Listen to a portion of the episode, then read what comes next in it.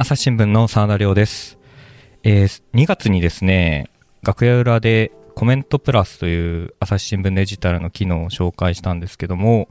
今回の楽屋裏は、えーそのコメントプラスの開発ですね。開発に携わっているお二人お呼びしております。えー田中信明さん、そして田近直之さんです。よろしくお願いします。よろしくお願いします。よろしくお願いします。コメントプラスの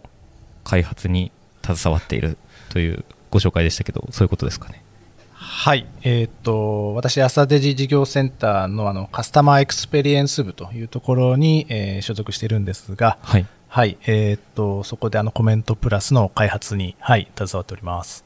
開発ということはエンジニアということですか？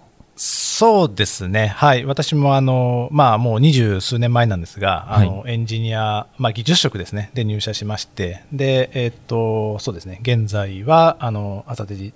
事業センターで、えーコメントプラスの開発をやっているとはいいうことになります。なるほど。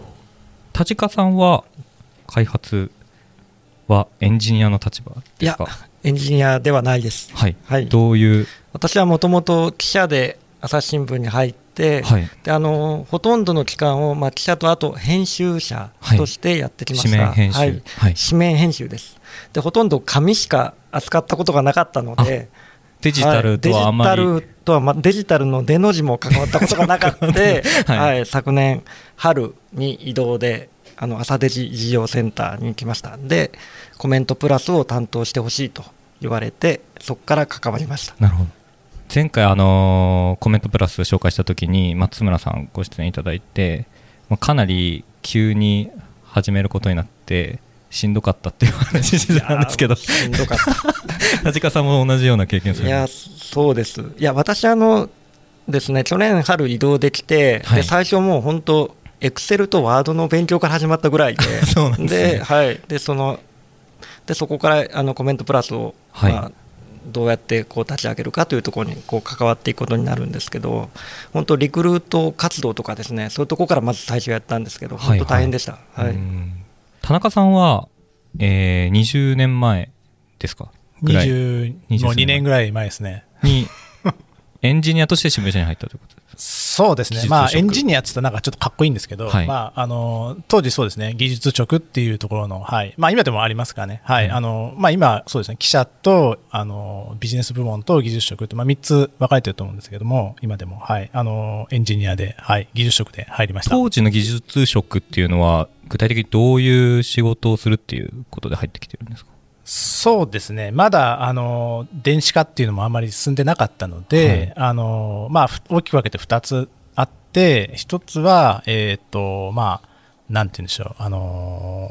紙のあのシステムですね。紙の新聞システムっていうのが、えーありまして、そこの開発をやる。るっていう部隊はいと、はいあとは、えっ、と、まあ、あの、臨転機回したりとかする、はいあの、そういう部隊と、はい、印刷系の部隊と、まあ、二つ分かれてですね、はいえっ、と、まあ、採用っていうような形で、はい、あの、やってましたね。しなぜ新聞社にっていうところは、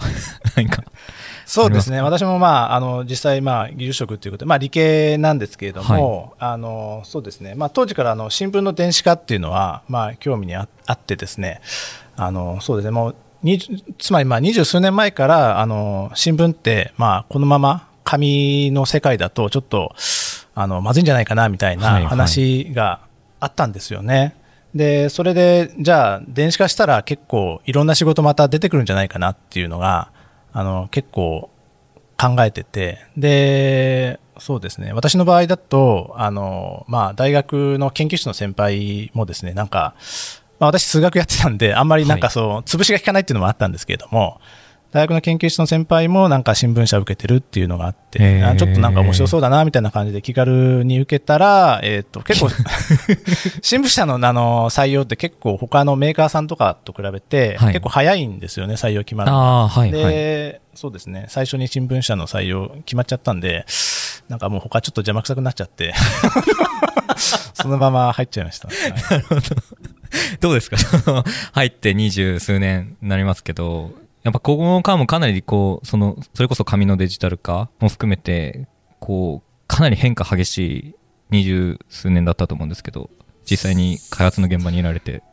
そうですね。あの、私もまあ入った当初は、最初はあの、紙の新聞制作系のシステムとか、そういったところの担当から始まったりとかしたんですけれども、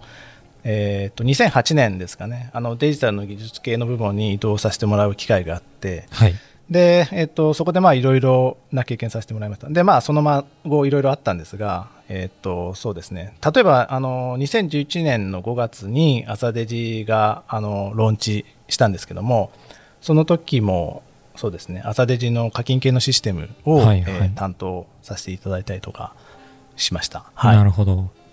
その今回はその開発の裏側ということで、まああの朝日新聞デジタルとかいろんな機能、もちろんコメントプラスもそうですけど、いろいろ機能が機能がある中で、こう我々ユーザーでこう何気なく使ってますけど、まあ実はそのあローンチするまでにまあ相当なししんどいことがあるんじゃないかというのは思うところなんですけど、そういうところをコメントプラスを例にいろいろ考えていけたらなと思うんですけど、まあ、ちょっと改めて、コメントプラスっていう機能、まあ、これを放送してる頃多分春、4月とかになるかもしれませんが、えっ、と、2月に、2月の下旬にですね、その回を楽屋裏でやりまして、ちょっと時間が経ってるので、そもそもコメントプラスとは何ぞやっていう方がたくさんいるかもしれません。なので、田近さんぜひ、もう一度コメントプラスってどういう機能か教えていただいてもいいですか？はいはい、あのコメントプラスはあの朝日新聞デジタルの記事に、はい。あのコメン専門家の方がコメントをつけていただけるサービスであのそれをあの読者から見るとあのこその記事と一緒にコメントを読めるうーサービスです。ですのであのたてあの専門家の方はあの解説とか視点とかですね新たな視点とかあと提案のような内容のものを投稿いただいてでそれをニュースと一緒に読めるのであのニュースをより深く理解することができるというサービスです。なんか突然、突如現れたあの吹き出しマークみたいなのが、あれそこをクリックするとコメントプラスに飛ぶみたいな。はい、そうです、そうです。はい。今ってどれくらいのコメンテーターと解説されてる方がいらっしゃるんですか？コメンテーターは今、100人以上います。はい。記者も含めてってことそうです。あの、有名なところといいますか、あの、例えば、あの、ジャーナリストの長野智子さんとか、津田大輔さんとか、はい。あの、他にもですね、あの、元外交官の佐藤勝さんとかですね、たくさんいらっしゃって、ははいい、それ以外に記者の方もいて、全部で100人です。最近こう、やっぱり今収録時点は3月の頭ですけど、あのーまあ、ウクライナの情勢の問題とかもあって、かなりこうコメントプラス読まれてるなっていう感じは外目で見ていてあるんですけど、どうですかね？そうですね、あの今すごいあのウクライナ、まあ、あのロシアが侵攻して、はい。で、これからどうなるかっていう関心を集めているところですね、でまあ、今の段階では。はい。であのコメンテーターにはあの北海道大学の遠藤健さんとか、あと国際政治詳しいあの三町聖子さんとかいらっしゃって、はいまあ、そういう方のコメントを読みたいという方があたくさんあのコメあの来ていただいているなというのを今、すごい実感してます。うんそれぐらいあの関心が高まっているのかなと思ってます。なるほど。この機能を、じゃあその開発の話に早速入りたいんですけど、まあ、そもそもこのコメントプラスって、まあ会社からやってくれって言われてから、かなりあの実装まで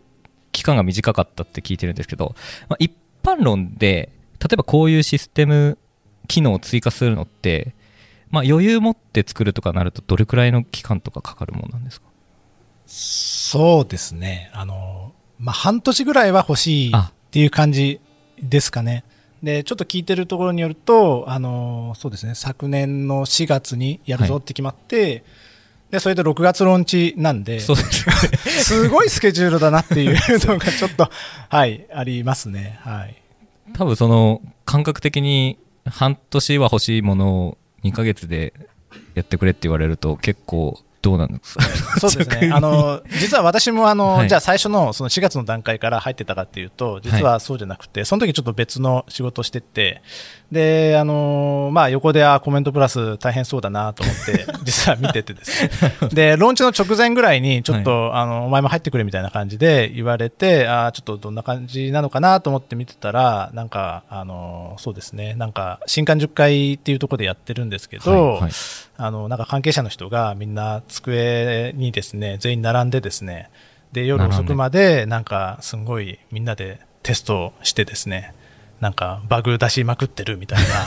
うわこれやばいやばい開発現場だなみたいな今話聞いただけでやばそうな感じがしますけど。はい、そういう状態のところから、はい、ちょっと私も参加させてもらったっていう、はい、ところになります。これ開発って実際どれくらいの人数の方が関わってるんですか？そうですね、当時はですね、えーっと、現場から見てて見えてるのが、あの、2、3人しか見えてないような現場だったんですよ。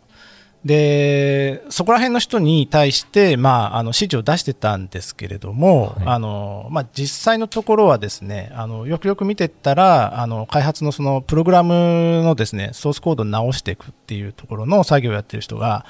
結構いろんな方が、こう、出たり入ったりしながら直してるっていうのが実は、なんか、こう、いろんなこう方が出たり入ったりしながらはい。これはつまり、あの、なんていうんですかね、あの、まあ、オフショアとかって言ったりするんですけど、はい。あの、まあ、海外の人にですね、あの、一部、その、作業を、まあ、委託したりとか、はい、そういったことをですね、実は、こう、あんまり見えないところで、あの、やってたりとか、本当にこんなこと言っちゃっていいのかあれなんですけど、あこれちょっとまずいなと思って、ちょっと私入ってから、ちょっとまあ、あの、まあ、すごい、その、まあ、見える範囲の方でしか、まあ、ちょっとプログラムソースコードを直さないようにしてくださいっていうふうに、まあ、当時のプロジェクトマネージャーって言いますか、開発しきってた人に対して、あの、お願いしたりとか、なるほど。はい、そういったところからちょっと、はい、やっていました。なるほど。ここら辺、田近さんは昨年の春に入られて、そのエンジニアの方との関わりとかもあったんですか？やり取りみたいな。当時あの私は、はい。あのどっちかっていうとどういう方をコメンテーターとして来ていただくかということであのそういう、まあ、リクルート活動みたいなこととかあと契約書を作ったりとかですね。どちらかというとそういうことをやってました。であれ6月の8日に、まあ、ローンチスタートするっていうふうに、まあ、決めてたんですね、はいその日はあの朝日新聞デジタルのスタンダードコースプランはい。があのオープンになる日で始まる日ではい。でそれに合わせてコメントプラスをスタートさせようっていうことだったんですけどでその10日ぐらい前にそのコメントプラスのいろんな機能の、まあ、テストをしてみようと検証テストというのをちょっとやってみたらはい。バグがあちこちから結構出てきてで あの私はちょっとねそうやって別のことをやってましたけど、はい。でそのテストにも参加したんですね。うん。で実際触ってみたら、まあ、例えばちょっと下書きがうまく保存できなかったりあコメンテーターさん。んね、皆さん書いてる途中に直そうかなと思って、今、一回保存したりはいはい。しますよね、でそれが全部消えてたら、多分びっくりすると思うんですけど、ね。まあ、そういうのとか、あとちょっと開業がうまくいかないとか、あそういいうのがいくつかあって、あこれ、本当、開発大変だなとそれが見てました。10日ぐらい、い前の。10日ぐらい前でしたね。はいぐらい前って感じですよね。そっか。まあ、ただでさえ2ヶ月でやれてかなり無理難題な気もするんですけど、10日前でその状況だとかなり開発側としてもどうするみたいな焦りみたいなところがあそうですね。で、まずいんで、まあ、直すんですけど、はい。まあ、バグ修正っていう作業をやるんですが、じゃあ直すと、また別のところが問題出ちゃうみたいな、ははい。あの、まあ、本当に、まあ、プログラムソースコードの管理も非常にまずいような形でやってたりとか、うん、そうですね。いろいろ、こう、課題山積で、潰しても潰してもまた火が、火の手が上がるみたいな。なかなか収束しないって感じで、それでもうなんとか、はい、ローンチまでという、はい。それでも感じやってます6月8日までには間に合ったんですか？あの細かく言うと、はい一部ちょっと間に合わないのもあったんですけども、はいはい6月の8日の日、もともと先ほど言いましたように、コメンテーターは、そういう、えー、と専門家の方と社外の、あと社内の記者がいるんですけども、あのまず6月の8日は、社内の記者の方だけ入ってもらって、1回とりあえずスタートして、はいはでい、なるほど。今、あのノブさんが言ったようなバグをちょっとずつ解消して、2週間後からあの社外の方に入っていただいて、でですので、ちょっと2回に分けてスタートしました。はい、じゃあなんか、誕生日2個あるみたいなそうなんです。な んですね。なるほど。そうですか。え、結構その、バグがたくさんその段階で見つかって、あちこちで火が上がってるのを消していくみたいなのってそこからはもう結構総出でやっていった感じ？そうですね、あのまあ、その時最初の開発なんですけども、あの外部のベンダーさんにですね発注するっていう形を、外部のベンダーさん、はい、はい、あの開発会社さんですね、はいはい、開発会社さんにこれこれ、あのこういうあのことをあのサービスとしてやりたいのであのお願いしますっていう形で発注するっていう形だったんですよね。なるほど。それまではということですね。そうですね。はい。で、そうすると、まあ、さっきもちょっと言ったんですけど、まあ、ちょっと見えてこないような開発者みたいなプログラマーみたいなのも出てきちゃうとなるほど、はい、いうような問題があったので、まあ、ちょっとそこは変えなきゃいけないかなっていうところであの、まあ、内製化っていうのを、まああのまあ、そうですね部内でキーワードにしてるんですけれども内製化はい、はい、あのつまりなんて言うんでしょうベンダーに発注せずに、まあ、我々がですねもうあのかっちりチームを組んで、我々の中だけでですね、そのプログラマー、あの実際にプログラムする人とか、あとデザインする人とか、そういった人のですね、あの、まあ、一挙手一投足までいっちゃったらあれなんですけれども、えっと、具体的に、まあ、まあ、毎週どういったところを作業して、どこをどういうふうに直そうとしているか、みたいなところが、まあ、見える形化っていうのを、はい、目指してやってました。なるほど。そもそもじゃあ、その、やっぱり内製化すべてするって結構大変じゃないですか？そうですね。はい、はい。朝日新聞ってそもそもどれくらいの技術者というか、エンジニアの人抱えてるんですか？もうこうサービスの規模からすると、なんかすごい大変そうな イメージを今の話を聞いてるだけでも思ったんですけど。そうですね。あの、まあ、朝日新聞デジタルの中でも、そのコメントプラスって、はい、まあ、そんなに、まあ、全体から見るとそんなに大きくない、まあ、システムっていう形にもなりますし、あのそうですね、人数でいくと、まあ、全体、朝日新聞社全体でいくと、本当に結構、数百人とか技術者いるのかもしれないんですけども、うん、まあ、さっき言ったようなその新聞制作系の、紙の新聞制作系の技術やってる人ももちろんまだまだいますし、うん、はい、あの工務系のね、その臨転機とか、そういった周りのところの技術者も、はい、まだいたりしますので、はい、デジタルに避ける技術者っていうのは、まあ、やっぱり限られてるのかなっていうのはありますよね。はい、じゃあそのやっぱり内製化を基本としつつもやっぱりいわゆるこうフリーランスの方とかの力を借りる場面っていうのも出てくるってこと？そうなんですよね。はい。あの、本当はこう、若手のこう、社内の、社員の技術者をこう、ガンガン入れていって、で、そういった方にこう、手伝ってもらいたい、内製化に手伝ってもらいたいっていうのがあるんですけども、ちょっとそれだけだとちょっと人手が足りないっていうところもありますので、えっ、ー、と、今、サンさんおっしゃったようなフリーランスのエンジニアの力を借りるっていうことも、はい、あったりします。でもなんかフリーランスの方との一緒に仕事する社内のシステム作っていくっていうのも結構なんか難しいような印象だけ抱いてるんですけど どうですか？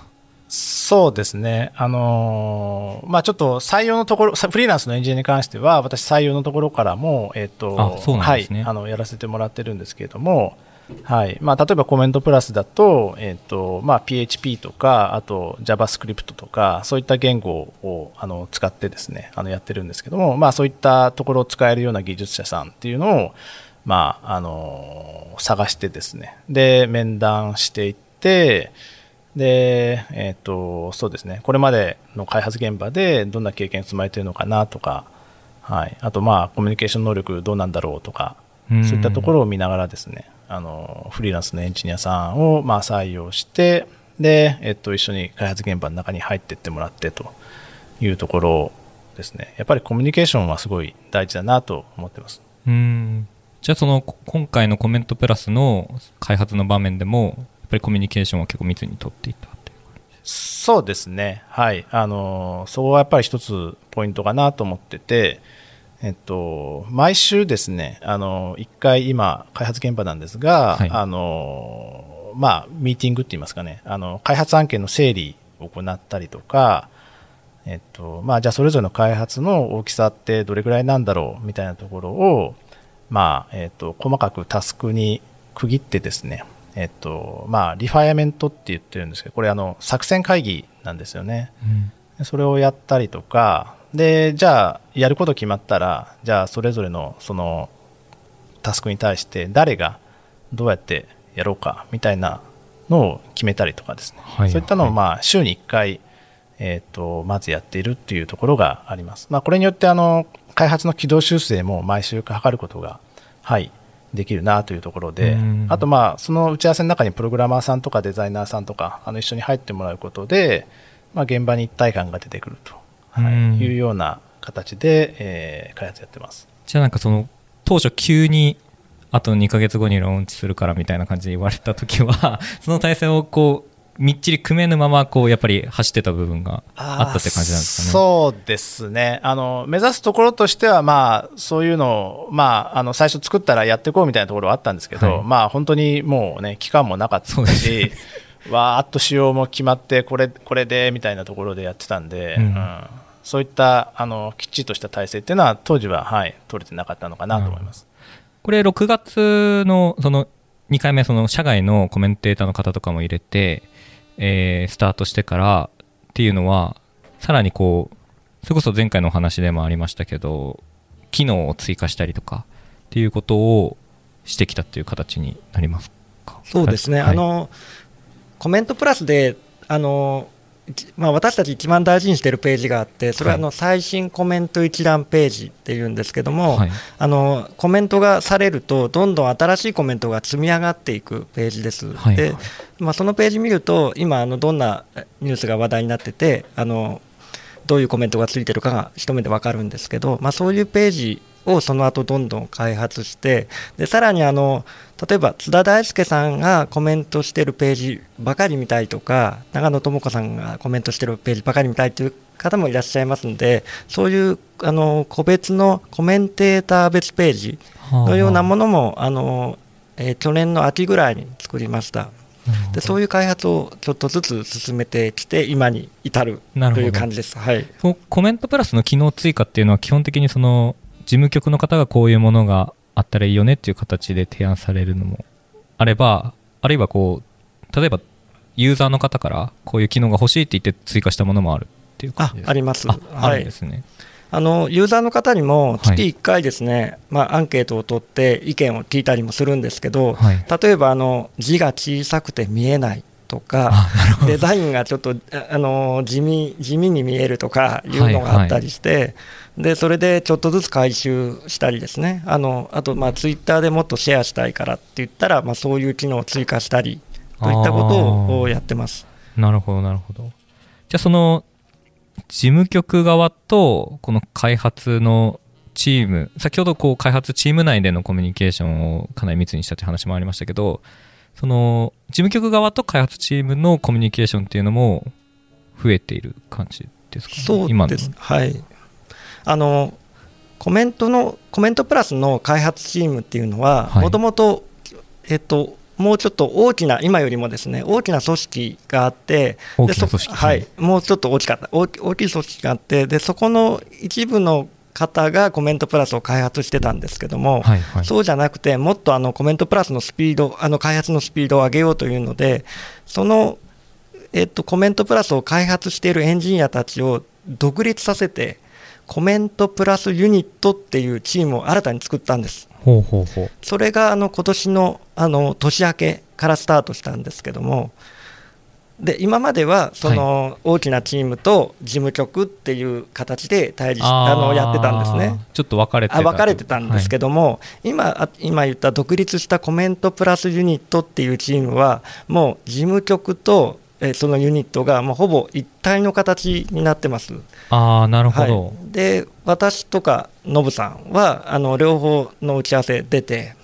でこうあの事務局はですねコメンテーターと直接向き合ってコメンテーター側の意見を聞いたり、はい。読者からの意見も聞いたりもします、はい。ででこういう開発したいなって言います。で開発チームももうちょっとあの UIUX 的にすごくこういう機能があった方がいいねっていう案を出してで両方で考える。で私と、まあ、あの田中信さんは、はい。そういうつなぎ役を今やってるでこれがこう今すごく、まあ、あのうまくいってるなと私は思ってます。はい。晴れてちゃんと橋渡しができるようになったと。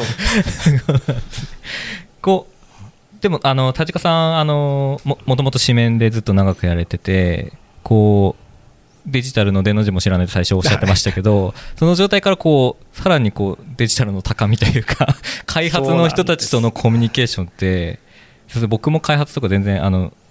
言語とかよくわかんないタイプの人間なので、大変だったんじゃないかなと思うんですけど、どうですか？いや私、まあ、今でも全くわからないんですけども あのコメントプラスユニットチームをいあの率いる立場なんですね、はいはい。今。であの事務局の方も一応デスクという立場でや関わってて、まあ、2つの組織をそれぞれ、まあ、見てるんですけど、はい。まあ、開発の方はわからない場合は、まあ、ノブさんに全部田中ノブさんに聞くんですね。はい。